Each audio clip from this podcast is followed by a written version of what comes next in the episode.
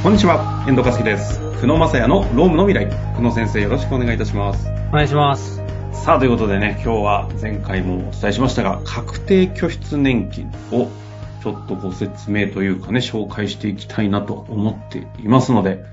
行きましょう。まあ、ということで、改めて確定拠出年金って何ってところからがいいんですかね。はい。確定拠出年金っていうのは、まあ、種類がいろいろあるんですけど、はい。僕らがまあおすすめしているのは選択制の確定拠出年金と言いまして、従業員の方にお給料から、まあ、老後のためにですね、イデコのですね、あの、企業版なんですけど、はいはいはい私たちがおすすめしているのが、はい。あの老後の資金を貯めるための施策でですね、例えばあの、老後に1万円ずつ毎月、まあ、積み立ててとかっていう形するんだけど、例えばこれをですね、現金で毎月1万円ずつお金を貯金しておこうと思うと、うん。まあ、お給料が多分25万円だとすると、25万から社会保険所得税、住民税引かれて、まあちょっと傷だらけの1万円をみんな貯金するわけじゃないですか。そうですね。そうするとなかなかお金って溜まっていかないじゃないですか。うんうんうん。で、この確定拠出年金を使うとですね、まあ、やりたい人だけで OK なんですけど、私1万円お給料た、お給料の中から1万円貯金したいよというふうになれば、25万円からお給料計算のまあ前に1万円引くんですよ。ほうほうほつまり25万円から1万円を避けて、24万で社会保険所得税、住民税をかける。う。あ、じゃあ、社保も結局そういったものも安くなるってことですね。そうですね、あの、まあ、対象外になるっていうのは正しい表現かなと思うんですけど、うんうんうんで、1万円が、その、まあまあまあ、無、あの、何も税金がかかってない状態で、で、残るんで、で、これを、ただこれは、あの、税制上は、そのもちろん税金かかってないんですけど、60歳とか65歳とかっていうところで、会社が決めた年齢以降にしかお金を下ろせなくなっちゃうんですけど、なるほど。ただそれを自分で、ここが一番ポイントなんですよ。自分で運用して増やすっていう制度なんですよ。うんうんうん。それが、あの、うちの会社でも今やってて、まあ、お金が増えてて、で、社員も、まあ、すごくなんかこう、喜んでるとうん。いうようなところです。これって今までは結構大企業が401系とかって流行ってぐわっと大体皆さん制度を持っててってやつが今ここに来てこう中小企業も入れるような仕組みができてきたっていうか久野先生たちが作ってるっていうのもあるんでしょうけどそういう流れなんですかね？あ、もうまさにそうですね。で、やっぱり大企業はすごいなと思うのは、会社の方で掛け金をかけてあげて、うん。それで、あの従業員にどんどんどんどんこう、かけれる金額を増やしてってあげてると思うんですけど、うんうんうん。まあ、中小の場合は、会社さんが従業員にかけてあげるケースもありますし、まあ、従業員のお給料の一部からやるっていうケースも多いのかなっていうふうに思うんですけど、まあ、ただ一番始めやすいのは従業員の給与が自分のお金からにはなりますけど、その一部を積むっていう方が、スタートがしやすいところもありまして、なるほど。で、この制度を始めたっていうところですね。イデコみたいにお給料をもらった自分の給与の中からこう、もう全部引かれたものから運用するっていうよりも、その給与をもらう前のタイミングで拠出金かける金額を決めて運用できると。そうですね。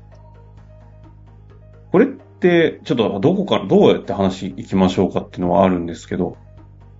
背景としては、この制度が今結構広がってってるじゃないですか。大人気と言いますか。周りでもかなり皆さん確定拠出の年金の制度入れ始めてるなっていう傾向を感じるんですけど、あの経営者の方々がうん会社に対して。なんかどう、どういう背景なんですか？あの、ややはり国家施策かなとは思っておりまして、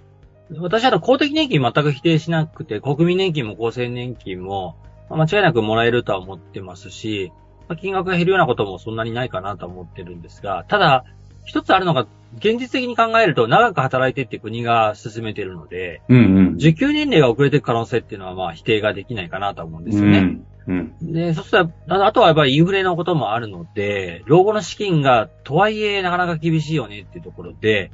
で日本人って、まあ、そういったところって、まあ貯蓄とかでやってきたんですけど、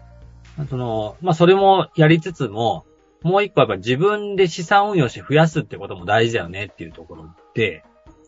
なんかその、まあ、まあ老後の資金対策ってところに、まあ国が、まあ普通に考えるとこれ税金とか安くなりながら、貯められるわけなので、うんうんうん。まあそういった政策の中で確定拠出年金っていうのを、まああの、こう、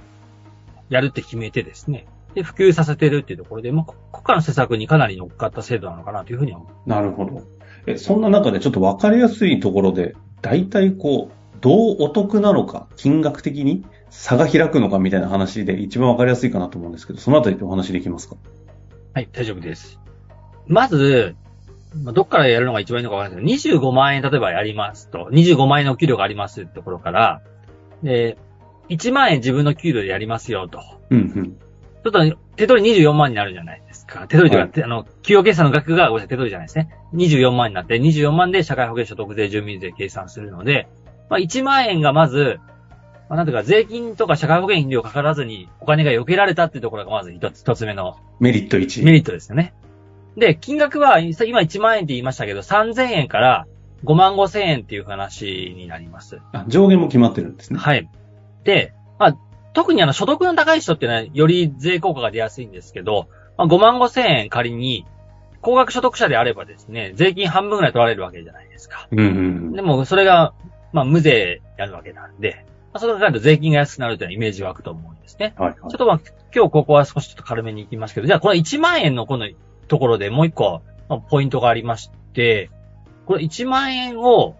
運用するってさっき話したと思うんですね。はい。で、運用して、例えば、年間、まあ、12万円、あの、貯まりましたと。まあ、うんまあ、これがじゃあ10年やれば120万円だとしますよね。うんうん。で、これがなんか、こう、うまく回って、ね、20万円儲かりましたっていうふうな話になると、うん普通、運用とかっていうのは株とかで運用するとですね、まあ、分離課税で20%取られるんですよ、税金が。はいはいはい。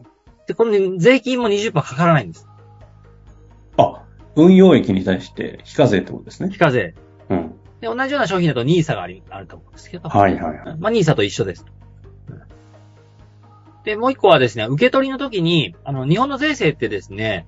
あの、要は終身雇用を前提にしてるので、後ろにずらせばずらすほど税金が安くなるって仕組みがありまして、うんうんで受け取りの時に、あの、これ2種類の受け取り方法がありまして、一括でもらうと、退職所得控除っていう税金の控除が使えますし、うん分割で5年から20年で分割することもできるんですね。へえ。そうすると公的年金控除っていうのは使えるんで、あ、それぞれやり方に対して控除の制度があるんですね。そうですね。まあ、ここが一番のまあメリットかなと思うんですけど、で、ただちょっとここで、僕はどうしてもちょっと伝えたいなってことがありまして、ほうほうほう。なぜこんなに一生懸命確定拠出年金やってるかっていうと、うんうんうん。あの、まあ、なかなか今あの個人の時代とも言われてまして、よく若い子からするとこう会社をが、に働いてるんだけど、ずっとこの会社が持つとも思ってないし、どっかで転職するって思ってる人も多いと思うんですよね。いや、そうですねう。んで、なんでそんなことになってるかって、やはり企業も、従業員のことを最後まで面倒見きれなくなってきてるっていう、その弱さ、まあ弱さというか変化の激しさっていうのもあると思うんですけど。企業は企業で。そうなんですよ。でなのでやっぱ個人で強く自分で生きていかなきゃいけない時代っていうのが来てますんで、うんうん。だからこの制度を従業員に始めるんですよ。始めると、さっきの話した1万円を、これあの、まあ、定期預金にかけることもできるんですけど、あの、投資信託ですね、主に。それで資産運用してもらわなきゃいけないんですけど、うんうん資。産運用のやり方を従業員に覚えてもらうってことが、これあの最大のこの制度の意義かなと思っておりまして。あ、その教育、その、運用するとか、自分の資金を考えるという教育という観点においてってことですか、そうですね。はい。自立を促すと。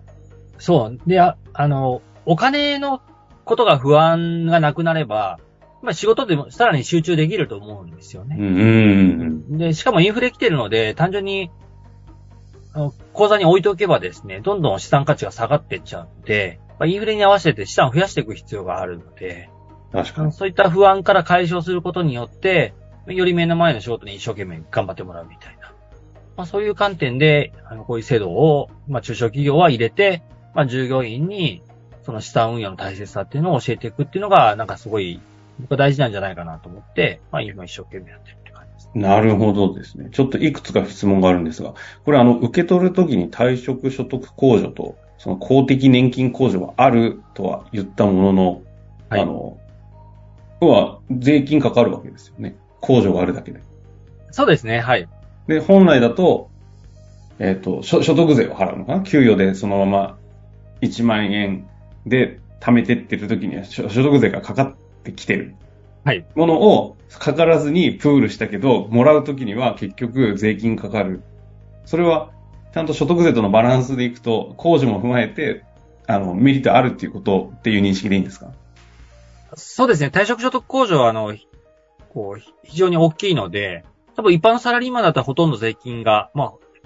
非常にこう、かかりづらいところにはなると。もうほぼ内臓ぐらいのこ控除金額があるってことですか？はい。あの、これなぜ、中小企業の場合は特に税金が、まあ、ちょっと今日細かい数字で出さないんですけど、うんうん大企業はやっぱり退職金大きいじゃないですか。うん。で、私やっぱり中小企業を見てると、あの、こうごまあ、1000万ぐらいこう退職金ありますって会社ってあんまり見ないんです。ああ。だから、大きく退職所得、退職金を、まあ、もらわない限りは、そんなに税金がかからないかなというふうに思ってます。控除額ってざっくりいくらなんですか？はい。あの、退職所得控除は、20年以下の会、20年以下だと、40万円かける、えっ、と、勤続年数かな。おお。だから、えっ、と、仮に20年とか働いてたら800万。800。万円ですね。で、20年超えてくると、800万円プラス、70万円かける年数だったと思うんです。あ、なるほど、算式があるんで、ちょっとそこは調べていただいてっていうことですね。あ、でも結構な、だ確かに幅があるんで、かなりかからずに済むっていうのもあるってことか。そうそうなんですよ。だから年間40万円税、あの、控除額があるわけなんで、うんうんそうすると、なんかさ、いや、3万円、4万円やらない限りは、そんなに税金の対象になってこないっていうのがイメージ湧くと思うんで。なるほど。5万だと、ろん 5, 5万でいくと60万で20年で1200万。まあ400万分ぐらいがかかっちゃう対象になる。そんな感じか。でも従業員でそこまでやる、やらないと思うんで、1万確かにね人前だったら税金かかんないと思うんで、うん、うん。それでなんとなく、こう、まあ、税金って安くなるなってイメージは、所得税よりは絶対安いですから、あのーまあ、イメージ湧くかなと思うんですけど。なるほど。いうことですね。あとなんか観点ありますかね？あとはね、あの、福利計算、これポイントかなと思いまして、あの、資産運用って、社労士の話じゃないですね、これ。あ、それ、何の話じゃないですかね。あの、例えば1万円って、1万円で毎月、ちょっと金利の話しましょうか。金利ってよく金利使い、いいね金利使いって言うじゃないですか。はいはいはい。72の法則って知ってますか？72の法則。はい。いや、何で？すかね。あの、72の法則ってあの、資産が倍になるまでの速度って言われてまして、はい例えばはいはい100 100万円ありますと。100万円ありまして、金利10%で回すとですね、72割る10やると7.2って出るじゃないですか。うん7.2年経つと、100万円が200万円になるんですよ。うん。おだからその72で、例えば、えっと、金利が7%だとですね、いくつになるんだ？えーっと、10、10点いくつになると思うんで、10年で、金利7%で100万円が200万円になるおーそういう法則が。はいはいはいはい。で、要は金利の力ってすごいよっていうことなんですけど、うんうん。ね、確定拠出年金って、例えば、い毎月1万円を、まあ、30歳まで年、コツコツ、まあ、積み立てると普通、三、まあ、えー1万円を30年貯めると、360万。まあ、貯まりますね。でこれが仮に5%で金利回るとですね、うん。あの、832万円になるんですよ。2. 点何倍？そうですね。はい。すごくないですか？そこね。だから、この力を知るっていうのは大事で、しかも別に何もしないですもんね。そうなんですよ。まあね、数字のはしリスクはあります。あの、資産、あの、自分でどういう、あの、投資信託を選ぶかっていうのはいるんですけど、そこはだから勉強してもらって、で、もう一個ありまして、そんなに増えるのかとお前は怪しいぞというふうに思うかもしれないんですけど。お前は怪しいぞと。あまあ、日経新聞のこれ、えー去年出てた記事なんかでも、企業型の確定拠出年金やってる人の利回りの平均っていうのが、何パーですかあの、この1%ぐらいの人いるんですけど、あの、ほぼ元本確保型に入れてる人、要は定期預金に入れてる人は、その、それぐらいになっちゃってるんですけど、実際に運用してる人って、だって、ボリュームゾーンでいくと6%から10%ぐらいで回ってるってデータで出るんですよ。10%ってなかなかですね。そうなんですよ。で、10%以上で回ってる人もいますし、少なくとも1%以上ぐらいで回ってるっていうようなデータが出てるんですね。はいはいはい。まあもちろんこれはちょっとあの、投資の話なんで、ちゃんと専門の方に聞いて始めた方がいいと思うんですけど、うん、軒並みみんな2、3%とかでは増えてるっていう形で考えると、なるほど。ちょっと普通に360万貯金してるよりは、まあ3%だと360万で30年が583万円ぐらいになるんで、うん。そうするとそれだけで、まあ要は、勉強をして、まあ、ちょっとリスクもと取るんだけど、まあ、実際にやってみると、普通にやる、貯めとくよりも200、まあ、2、30万増やせる可能性が出てくるんで、なるほど。で、この経験を得るってことがすごい大事で、うん、うん、でそうすると来年から新しい NISA とかも始まるので、そうすると働いた感覚って変わるじゃないですか。確かにあの、うん。老後の不安っていうのは解消できるので、まあこういったところを社員に教えるっていうのはすごい大事なんだろうなっていうのが、まあ一つポイントかなと。うん。いうことですね。はい、ちょっと熱くなって喋りすぎてましたよね。はいあの、ざっくりね、大枠をお伝えする回なのでね、ちょっと一旦このあたりではとは思いますが、これ、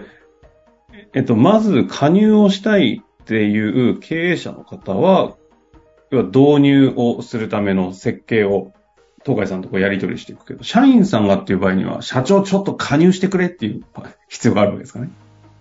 そうです。ま、まず、会社がやるって決めてくれないといけないので、選択、提供選挙に関しては。なんで、社長の、経営者の方に、なんかセミナーとかでちょっと一回説明聞いてもらって、はいはいはい。制度がスタートすれば、この従業員説明会とかの動画とかもあるので、それ見て従業員の方が加入するみたいな、そういう流れになるとは思いますけど。そういうことですね。はい。あの、一つのね、あの、なんだ、福利厚生の充実みたいな観点でも多分メリットもあるでしょうし、いろんな観点もあると思いますので、これ興味ある方はもちろん問い合わせっていうのは一つ分かりやすいと思うんですが、セミナーみたいなのもあるんですか？はい、あの、うちのグループ会社で日本企業型確定拠出年金センターという会社がありまして、はい、はい。そこであの、毎月セミナーやっておりますので、ぜひちょっとセミナーに参加してもらえると、あの、制度の概要はすごいわかりやすいとは思います。今の話のね、もっとかなり具体的なシミュレーションだったり、いろんな話をしてくださると思いますので、そちらから言っていただければいいと思いますが、それどうやって調べるといいんですか？日本企業日本型企業型。確定拠出年金。センタセンターのー。あ、一番上に出てましたよ。はい。そこのセミナーのページがありますので。あ、なるほど。入っていただくとすぐにわかる感じのサイトが立ち上がりましたので、そちらからね、セミナーを見ていただいて、セミナー参加、ちょっとしていただくと、本当に周り最近加入増えていらっしゃるんでね、皆さん、あの、結構、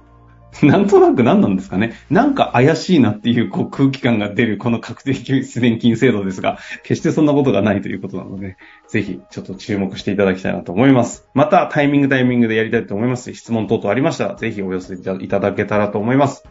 なんかありますか最後に。そうですね、あの、すごくいい制度だなというふうに思ってるのと、従業員が自分で自立しておうんう金ん貯めれるようになるっていうのはすっごいこれからの時代大事だなと思うんで、ぜひ、なんかあの、経営者の方に話聞いてほしいなと思いますので、そうですよね。怪しいものではありませんということで終わりたいなと思います。久野先生、ありがとうございました。ありがとうございました。